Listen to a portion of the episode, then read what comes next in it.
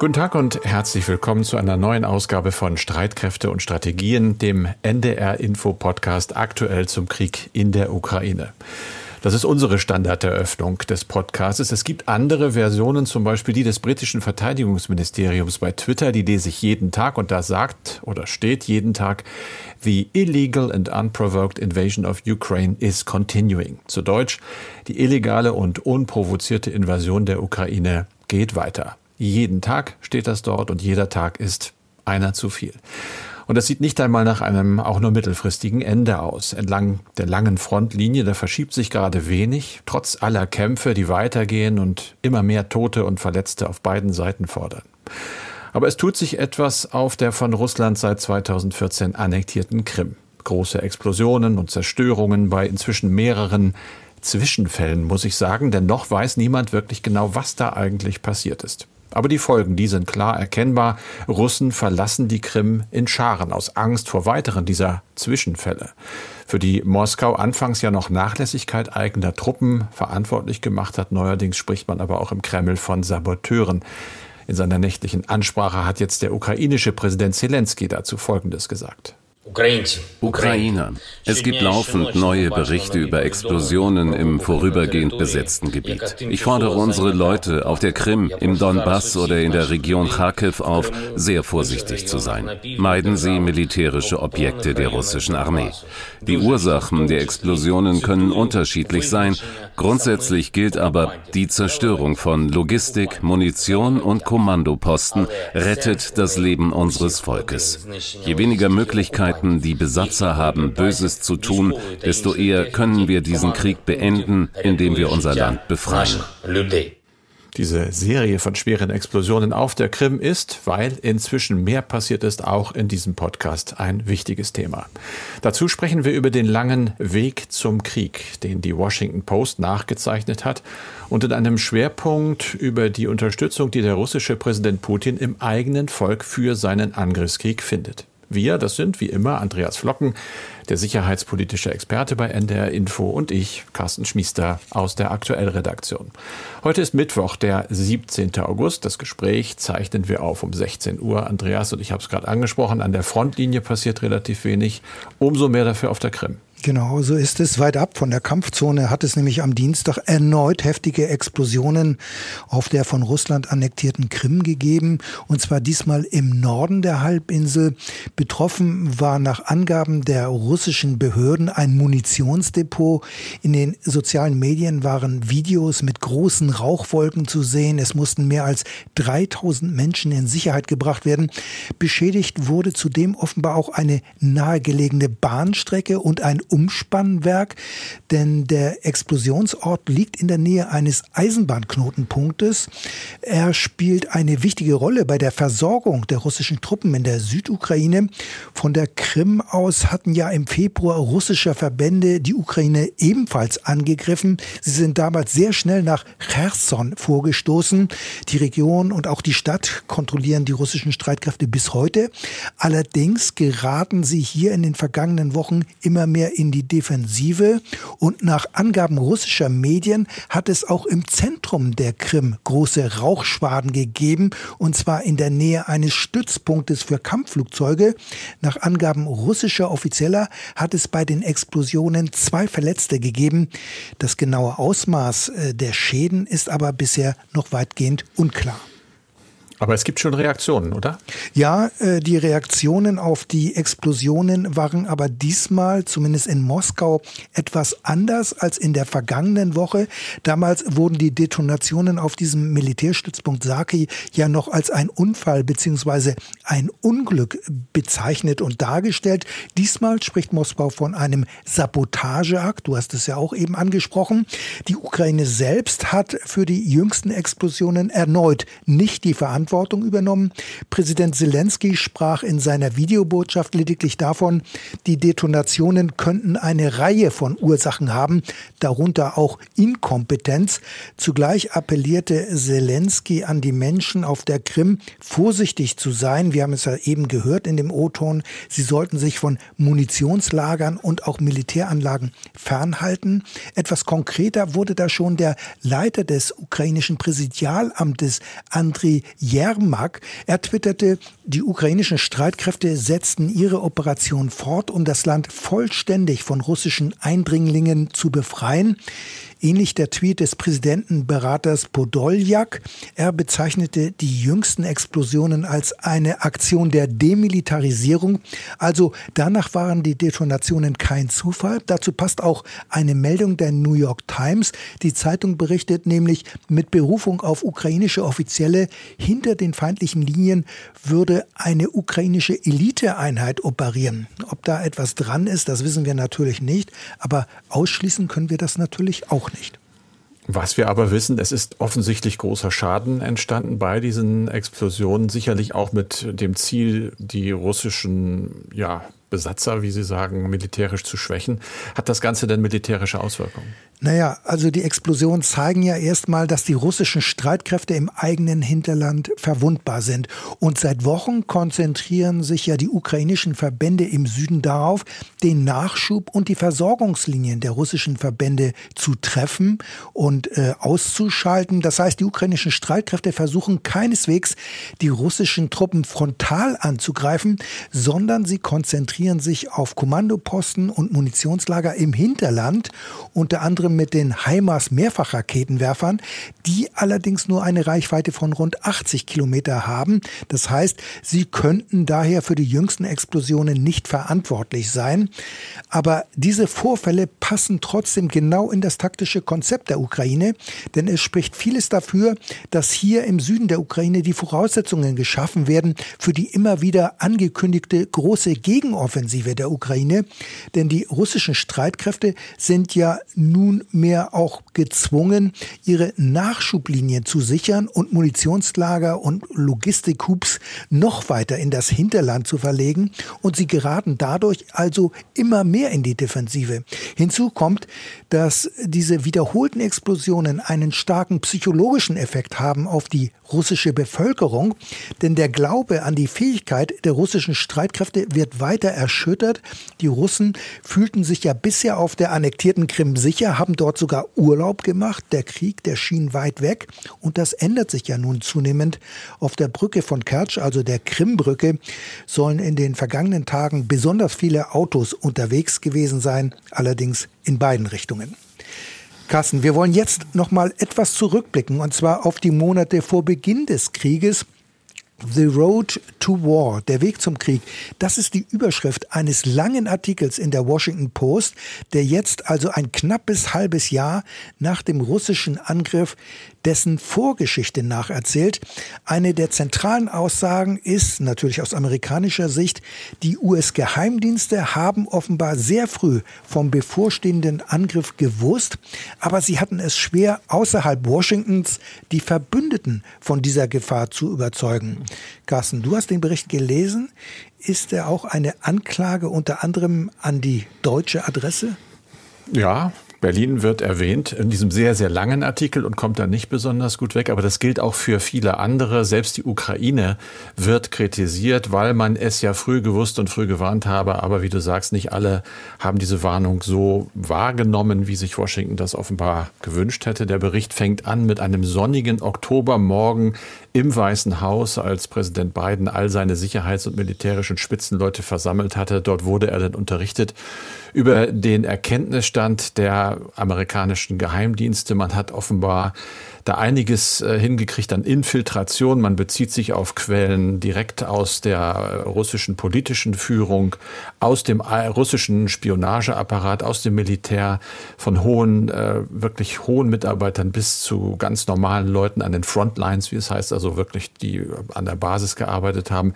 Es sei den Amerikanern relativ schnell klar geworden, was das für ein Kriegsplan war, weitaus umfassender als die Annexion der Krim 2014. Die Washington Post spricht von einem ja sehr gewagten Fassplan, von dem beiden früh klar war, dass er das Potenzial hatte, die NATO an der Ostflanke wirklich zu gefährden oder eben auch die Sicherheitsordnung in Europa nach dem Zweiten Weltkrieg zu zerstören. All das, was wir jetzt als gegeben sehen, also sehr vorausschauend. Es wird noch gesprochen davon, dass äh, Moskau einen Angriff an drei Fronten geplant hatte. Auf Kiew, auf die Hauptstadt, denn vom Osten ins Land, aber auch vom Süden, du hast es eben angesprochen, von der Krim. Problematisch ist wohl laut Washington Post tatsächlich, dass es im Getriebe kräftig geknirscht hat, unter anderem zwischen Washington und Kiew, also zwischen den USA und der Ukraine. Die Amerikaner seien zunehmend frustriert äh, gewesen, weil Kiew immer skeptisch war und diese Pläne nicht wirklich äh, ernst genommen hat oder nicht glauben konnte oder wollte. Umgekehrt war Kiew wieder sauer, dass äh, Washington immer öffentlicher darüber gesprochen hat, dass eine Invasion geplant sei. Immer mit dem Blick, man wollte in Kiew keine Unruhe im eigenen Land. Auch ein großes Problem angesprochen, äh, ja, der Unglaube oder zumindest die, das Zweifeln eigentlich bei westlichen Alliierten. Da wird zitiert eine Konferenz in Rom Ende Oktober der G20. Biden hat da zum ersten Mal unter anderem auch Frankreich und Deutschland eingeweiht, Großbritannien, London also auch. Und es entsteht dann, wenn man den Artikel liest, so ein bisschen der Eindruck, dass äh, ja im Westen durchaus auch zurückgeguckt wurde, Intelli also Geheimdiensterkenntnisse, Intelligence heißt es ja auf Englisch, der USA 2003 Irakkrieg, die Massenvernichtungswaffen, die es dann nie gab. Also es gab und offenbar ein großes Misstrauen und Skepsis, was amerikanische Geheimdiensterkenntnisse angeht. Das hat Zeit gekostet, das hat Vorbereitung schwierig gemacht. Auf der anderen Seite schreibt die Washington Post aber auch, dass Putin sich eben massiv geirrt habe, dass sein Kalkül gewesen sei, Biden-Administration nach dem, ja, nach der Flucht fast aus Kabul geschwächt, die Vereinigten Staaten und Europa immer noch im Bann der Coronavirus-Pandemie. Angela Merkel, hier steht's, die de facto Führerin von Europa, war dabei, ihr Amt zu verlassen. Es waren eben Wahlen angesagt, also die ist geschwächt. Dann kommt dazu das Kalkül, dass äh, ja viele Staaten sehr abhängig waren von russischem Öl und Erdgas, was ja auch stimmt. Aber die Reaktionen waren dann eben anders. Es gab eine Einigung und kein, keine Spaltung im Westen. Das schreibt die Post sehr ausführlich. Und zum Schluss vielleicht noch ein Wort zu Zelensky. Der hat in dem Artikel seine Politik, nämlich die auf offene Kriegsvorbereitungen zu verzichten, noch einmal verteidigt und hat gesagt, hätten wir das so gemacht, wie Amerika das gewollt hätte, dann wären die Ukrainer aus dem Land geflohen und wir würden jetzt wahrscheinlich schon nicht mehr da sein. Ja, eine interessante Recherche der Washington. Post. Mhm. Carsten, wir wollen uns nun noch mit einem anderen Aspekt des Ukraine-Krieges beschäftigen. Es geht um die Unterstützung des Putin-Krieges in der russischen Gesellschaft. Wenn wir hier bei Streitkräfte und Strategien darüber sprechen, wie der Krieg in der Ukraine beendet werden kann oder ob der Westen irgendwann mal wieder konstruktiv mit Russland zusammenarbeiten könnte, dann hören wir von Experten oft die Antwort, notwendig dafür ist eine Veränderung, eine Veränderung Veränderung, die aus der russischen Gesellschaft selbst kommen müsse. Doch breite Proteste gibt es in Russland nicht. Die russische Bevölkerung unterstützt weiterhin mehrheitlich den Ukraine-Krieg trotz harter Sanktionen und tausender toter Soldaten. Was sind die Gründe dafür? Wir haben daher unsere Kollegin Julia Weigelt gebeten, dieser Frage einmal nachzugehen, Carsten. Das hat sie auch getan und zwar wie immer sehr gründlich und tief. Julia hat unter anderem mit Margarete Klein gesprochen. Die Frau ist Russland-Expertin bei der Stiftung Wissenschaft und Politik. Inwieweit die russische Bevölkerung nun den Kriegskurs ihres Präsidenten wirklich unterstützt, sagt sie, das könne man von außen natürlich nicht so klar sagen. Aber es gibt Umfragen staatsnah und auch freier Meinungsinstitute und die haben eine hohe Zustimmung zu der sogenannten militärischen Spezialoperation ergeben von über 70 bis 80 Prozent. Es gäbe in Russland eine starke Kerngruppe, die Putin einfach mal in allem unterstützt. Am kritischsten gegenüber dem Krieg in der Ukraine sind noch die 18 bis 24-Jährigen. Bei denen liegt die Zustimmung bei nur in Anführungszeichen 55 Prozent bei den über 50-Jährigen deutlich höher, nämlich bei über 83 Prozent. Ja, das ist doch dann sehr erstaunlich. So eine hohe Zustimmung kann man natürlich versuchen zu erklären mit Propaganda und Desinformation. Aber das ist doch sicherlich etwas zu einfach. Als Erklärung mhm. reicht das allein wohl doch nicht aus, oder? Nein, das tut's bestimmt nicht. Man kann das wirklich nur in Teilen mit Propaganda erklären. Margarete Klein weist darauf hin, dass weite Teile der russischen Bevölkerung immer noch dem Narrativ anhängen, Russland sei eine Großmacht. Und dazu gehöre die Kontrolle einer Einflusszone. Und insofern gehört die Ukraine zu dieser Einflusszone und sie ist quasi der Kern des Bereichs. Also wenn man dem folgt, dann ist in weiten Teilen der Bevölkerung ein Großmachtdenken verankert, genauso wie bei Putin.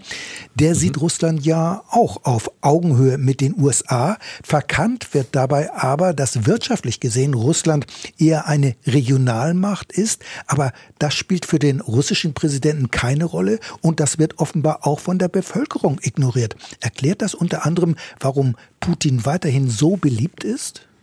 Ja, er selbst erklärt das offenbar, denn Putin wird ja oft als derjenige bezeichnet, der Russland wieder groß gemacht habe, nach dieser Schwächeperiode in den 1990er Jahren und der jetzt Wohlstand geschaffen habe. Margarete Klein fasst das so zusammen, es habe lange einen sogenannten ungeschriebenen Gesellschaftsvertrag gegeben, der auf milder Repression beruhe unter Verteilung von ökonomischen Wohltaten in weiten Teilen der Bevölkerung, eben mit der Aufforderung, dass die Leute sich dann aber auch bitteschön politisch zurückhalten. Dieses Modell sei allerdings schon 2011 in eine Krise geraten mit ersten Massenprotesten, nachdem es wirtschaftlich nicht mehr so gut lief.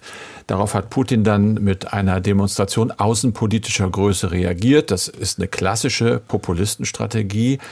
Wenn es innenpolitisch schwierig wird, dann erfindet man halt eine Gefahr von außen. Und das hat auch bei Putin gewirkt. So sieht es Frau Klein jedenfalls. Nach der Annexion der Krim sind die Zustimmungsraten für Putin dann ja auch tatsächlich von knapp über 60 wieder auf weit über 80 Prozent hochgeschossen. Naja, die Annexion der Krim ist ja doch vom Kreml etwas anders begründet worden als die jetzige sogenannte Spezialoperation gegen die Ukraine. Und der Zuspruch für Putin ist diesmal auch nicht so wie damals 2014. Beim Ukraine-Krieg wurde ja die Bedrohung durch die NATO an die Wand gemalt und für Putin haben in Kiew ja angeblich Nazis das Sagen. Zugleich gelingt es dem russischen Präsidenten offenbar, dieses Bedrohungsgefühl in Bezug auf den Westen in der eigenen Bevölkerung mit Erfolg zu schüren. Ja, da gibt es viele Menschen, die genau diesen Narrativen folgen, sagt die Russland-Expertin. Aber es gibt zum Beispiel auch so eine Umfrage, in der es darum geht, wollen Sie, dass Ihr Land lieber eine gefürchtete und respektierte Großmacht ist oder ein Land mit einem hohen Lebensstandard? Und da sind zwei Drittel der Befragten dann doch lieber dafür, dass das Land eines sein sollte mit einem hohen Lebensstandard. Und bei den 18- bis 24-Jährigen ist es sogar, ja, sind es drei Viertel. Ja, das lässt ja darauf schließen, dass die gegen Russland verhängten Sanktionen nach und nach durchaus Wirkung zeigen. Dabei ist ein oft gehörtes Argument gegen die Sanktionen, die russische Bevölkerung sei sehr leidensfähig und würde sich gerade in Notlagen um den starken Mann, um ihren Präsidenten scharen. Aber das ist offenbar so eine Sache, diese Leidensfähigkeit. Margarete Klein stimmt da zum Beispiel nicht zu. Zum einen verlassen ja viele, die rechtsstaatliche Ziele teilen, das Land und also das mit der Leidensfähigkeit ist, glaube ich, so ein wirkliches Stereotyp, das sich sehr, sehr lange hält man muss ja den Kontext ansehen, in dem das alles stattfindet. Es gibt eigentlich keine ernsthafte Opposition mehr, die in Russland agieren kann. Der Repressionsgrad ist gerade jetzt im Zuge des Krieges gegen die Ukraine im Inneren massiv angezogen worden. Also worüber man nicht reden darf, wie zum Beispiel das Wort Krieg, die Diskreditierung der Opposition als fünfte Kolonne des Westens, als vom Westen gesteuert, von der CIA gelenkt und so weiter. Und wenn Menschen dann unzufrieden sind, dann können sie ohne oppositionelle Strukturen eben auch keinen effektiven Widerstand organisieren. Also man kann sagen, Putin sitzt weiter fest im Sattel, trotz der harten Wirtschaftssanktionen und der vielen russischen Verluste im Ukraine-Krieg. Die Frage ist natürlich, wann würde die Zustimmung für Putin kippen? Was sagen denn da die Russland-Experten? Die sagen zum Beispiel, dass es Protestpotenzial durchaus geben könnte, wenn sich die soziale Lage der Bevölkerung drastisch verschlechtere. Das habe man 2018 ja bei der unpopulären Rentenreform schon mal gesehen. Und auch eine Generalmobilmachung wäre sehr unpopulär, denn die russische Bevölkerung habe nach den Kriegen in Afghanistan und Tschetschenien ein sehr negatives Bild von einem Krieg, in dem Wehrpflichtige eingesetzt werden. Putin reagiert auf die massiven Verluste deswegen im Moment ja mit einer sogenannten stillen Mobilisierung, also mit finanziellen Anreizen für Menschen in ärmeren Regionen oder in dem Druck auf die Region selbst ausgeübt wird, sogenannte Freiwilligenbataillone aufzustellen.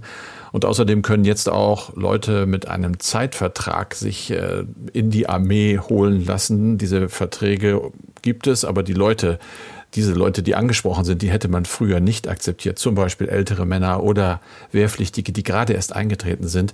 Bisher mussten die immer drei Monate warten, bevor sie unterschreiben durften. Das ist so der Versuch, jetzt die Zahl der Soldaten zu erhöhen. Ja, du sagst, das ist ein Versuch. Ob das aber alles so klappt mit der immer wichtiger werdenden Rekrutierung neuer Soldaten, also das muss sich erst zeigen. Aber trotzdem kann man wohl festhalten, dass es keinerlei Anzeichen dafür gibt, dass Putins Herrschaft im Kreml gefährdet ist und ein Regimewechsel ist ohnehin nicht in Sicht. Das ist ja wohl eher Wunschdenken von Putin-Gegnern. Ja, so sieht's aus. Die Chancen für einen schnellen Regimewechsel stehen wirklich schlecht im Moment. Allerdings muss man auch sagen, nicht alle Russen sind für den Krieg. Das sieht man nicht nur an den vielen Menschen, die das Land verlassen und ins Exil gehen. Unsere Kollegin Julia Weigelt hat noch ein anderes Beispiel genannt, das sogenannte Post-Crossing. Also ein englischer Begriff, Post-Crossing, das ist eine kostenlose Online-Plattform, die seit fast 20 Jahren Adressen von Postkartenbegeisterten vermittelt. 800.000 Teilnehmer aus über 200 Ländern schreiben sich da gegenseitig Postkarten, ohne dass sie sich kennen. Viele kommen dabei auch aus Russland. Und Julia selbst hat neulich eine dieser Karten bekommen von einer Frau namens Xenia aus Moskau. Die hat ihr geschrieben, es sei ihr wichtig zu sagen, dass sie diesen Krieg niemals akzeptieren werde, dass alles, was passiert sei, schrecklich sei und dass sie in Frieden mit der ganzen Welt leben wolle. Julia hat uns gesagt, dass sie die Karte natürlich auf der einen Seite tief traurig findet, aber auf der anderen Seite eben auch ermutigend. Und wer diese Karte in Gänze lesen will, der findet sie auf Julia Weigels Twitter-Account. Also es gibt auch etwas Hoffnung, wenngleich Putin wohl auch noch sehr lange im Kreml sitzen wird. Das Interview von Julia Weigelt mit Margarete Klein von der Stiftung Wissenschaft und Politik steht übrigens auf der Internetseite von Streitkräfte und Strategien unter ndr.de-streitkräfte. Wir sind bei den E-Mails, Andreas. Alexander Sebald schreibt, bei den Explosionen auf der Krim bestreiten ja beide Seiten, dass es sich um Anschläge gehandelt hat. Nun scheint es aber gesicherte Erkenntnisse über einen Raketenangriff der Ukrainer zu geben und auch Putins Intimus Medvedev spricht in diesem Zusammenhang von Vergeltung. Warum bestreitet der Kreml regelmäßig Anschläge der Ukraine auf russisches Staatsgebiet? Russland könnte doch solche Anschläge propagandistisch nutzen, um das Kriegsgeschehen weiter eskalieren zu lassen, zum Beispiel mit in Anführungsstrichen legitimen Vergeltungsschlägen auf die Hauptstadt oder das Regierungsgebäude in Kiew, wofür es sonst keine Rechtfertigung geben würde. Ja, die genauen Beweggründe und Motive der russischen Führung, die kennen wir natürlich nicht. Äh, wir können darüber nur mutmaßen.